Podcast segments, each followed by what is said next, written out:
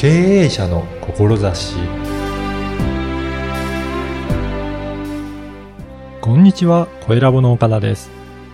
今回のゲストは、株式会社フォンドの藤田直之さんです。藤田さんは IT を使って業務改善を提唱されています。まずは藤田さんのお話をお聞きください。本日は株式会社フォンド代表取締役の藤田直之さんにお話を伺いたいと思います。藤田さんよろしくお願いします。よろしくお願いします。はい。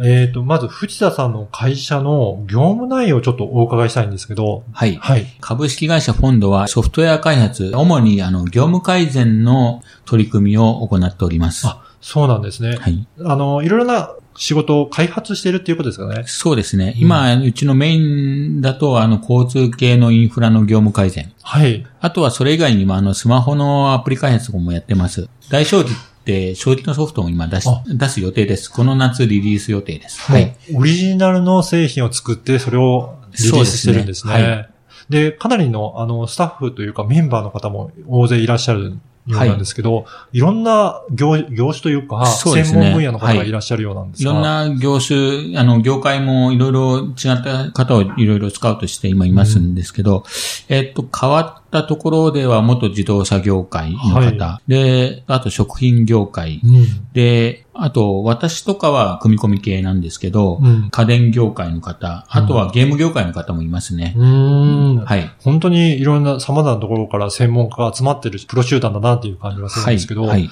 そこの会社名のフォンドというのは、はい。どういった意味があるんでしょうか、この株式会社フォンドのフォンドは、スペイン語でうん、背景、背はい景でバックグラウンドですね、英語で言うと。はっていう意味があります。はい。で、技術的なバックグラウンド、あの、皆様を支援するバックグラウンドになりたいという思いを込めてます。うん。なので、あの、どちらかと表に立つよりは、うあの、そうですね。皆さんの生活の基盤を支えるような、そ,、ねんなイメージですかね。はい。業務支援とか、あの、例えば業務支援でやってる業務改善ということで、皆様のお役に立てて、皆様を楽にしたい。うん IT で楽にしたい。それで、エンターテインメントの方に関しては皆様を楽しめる、うん生活を充実させる手助けをしたい。うんこの思いで社名に込めてフォンドとしておりますうん。はい。やっぱりその、業務改善ということをいろんなところで藤田さんと話すると、そういった言葉が出てくるんですけど、はいやっぱりそこはメインに掲げていることなんですね。そうですね。うんなんだかんで言って、あの、私が、まあ、あの、もともとソフトウェアをやったきっかけが、はいまあ、楽になりたいといううんのがありまして、うんもともと僕は、あの、計算とかがあんまり得意じゃないんで、はい。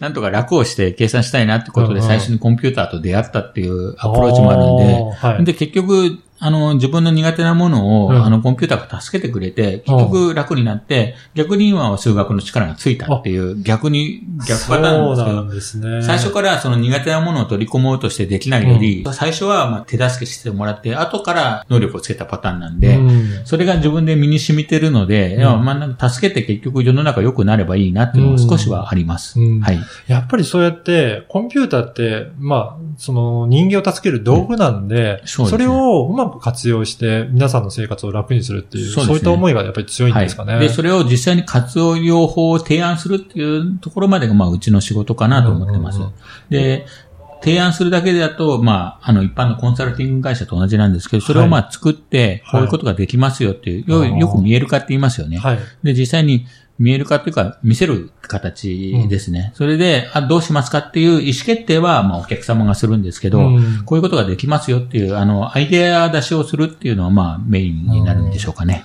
はい。やっぱりそうやって、コンピューターって本当いろんなことができるんですけど、はいお客さんにとっては何ができるのかも未知数なところがあるので、そう。意外とわかんないもんなんですね。うなんですね。はい。じゃあそのあたりをこういった使い方できますよっていうのを積極的にご提案してるっていうことですかね。提案して、向こうが思いつかないことも提案したり、向こうが思いつくことをさらに深く掘り下げるっていうのが、うん一応、まあ、IT っていうか、まあ、技術者集団にしてるのはそこがポイントなんですよね。はい。やっぱりそこが価値になって、はい。あの、お客様に受け入れられるっていうことなんですね。で、それが単に、その理論で言うだけではなくて、はい。まさにその藤田さんの会社で、それを製品にして作り上げてるっていうところも、はい。そこまでもできるっていうことなんですね。はい。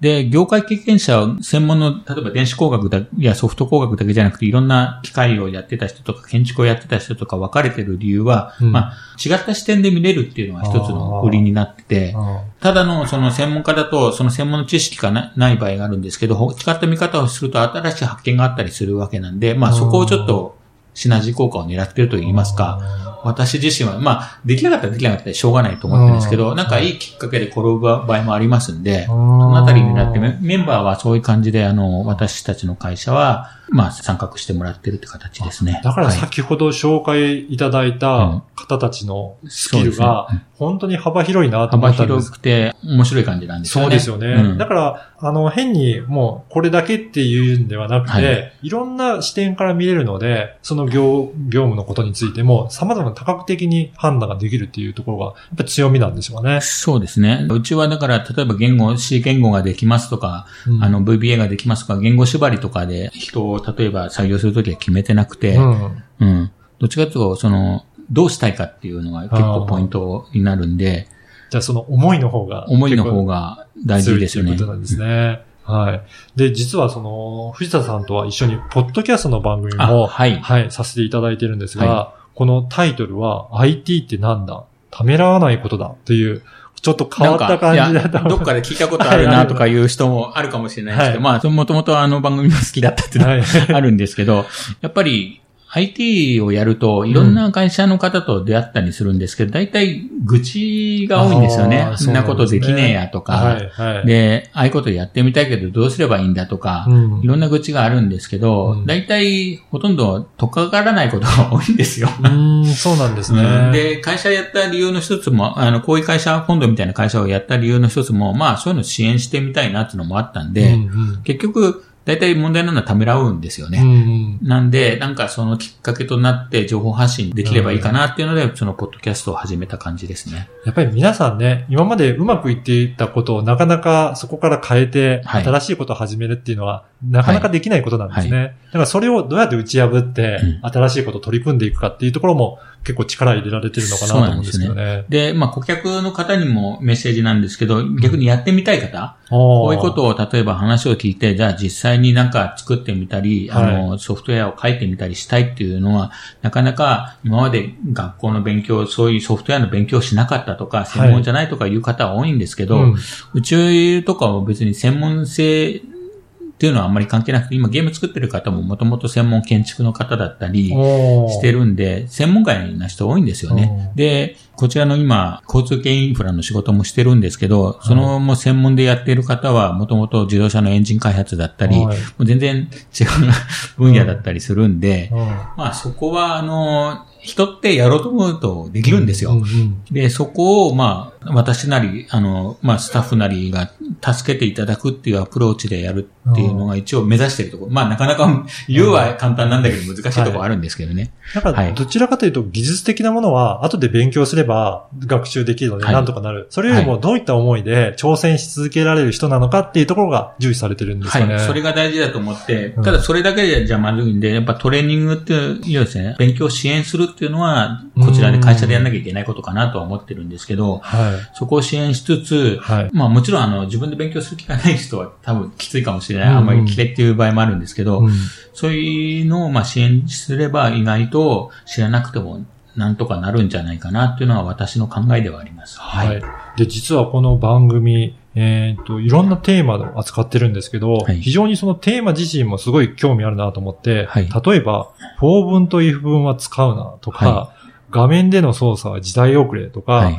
なんか今、現代使ってるようなものをはいはいぶち壊すようなテーマを結構、あの、入れられてるのかなと思うんですけど、やっぱりそれも、そういったためらわないで、新しいことに挑戦しようっていう、そんな思いが込められてるんですかね。そうですね。あの、技術者っていうのは結構自分の身につけた技術をプロフェッショナルになると変えようとしないことが実は多くて、はい。それで、あの、実は陳腐化することが非常に多いんですよね。うん年齢とともにやっぱりもう新しいことを勉強しないってなったりするんですけど、うん技術って逆に楽な方向に進むんですよね。はい。で、例えば for 文と if 文は使うなって書いてあるんですけど、それを使わない技術っていうのは実はできてきてるんですけど、昔 for 文と if 文昔の教科書で勉強してるとそれが載ってるんですけど、はい。新しいことはまあ使わないでいいように、だんだんプログラムとか、もう、さもすればプログラムしなくてもいいとか、もう話になってきてるんですよね。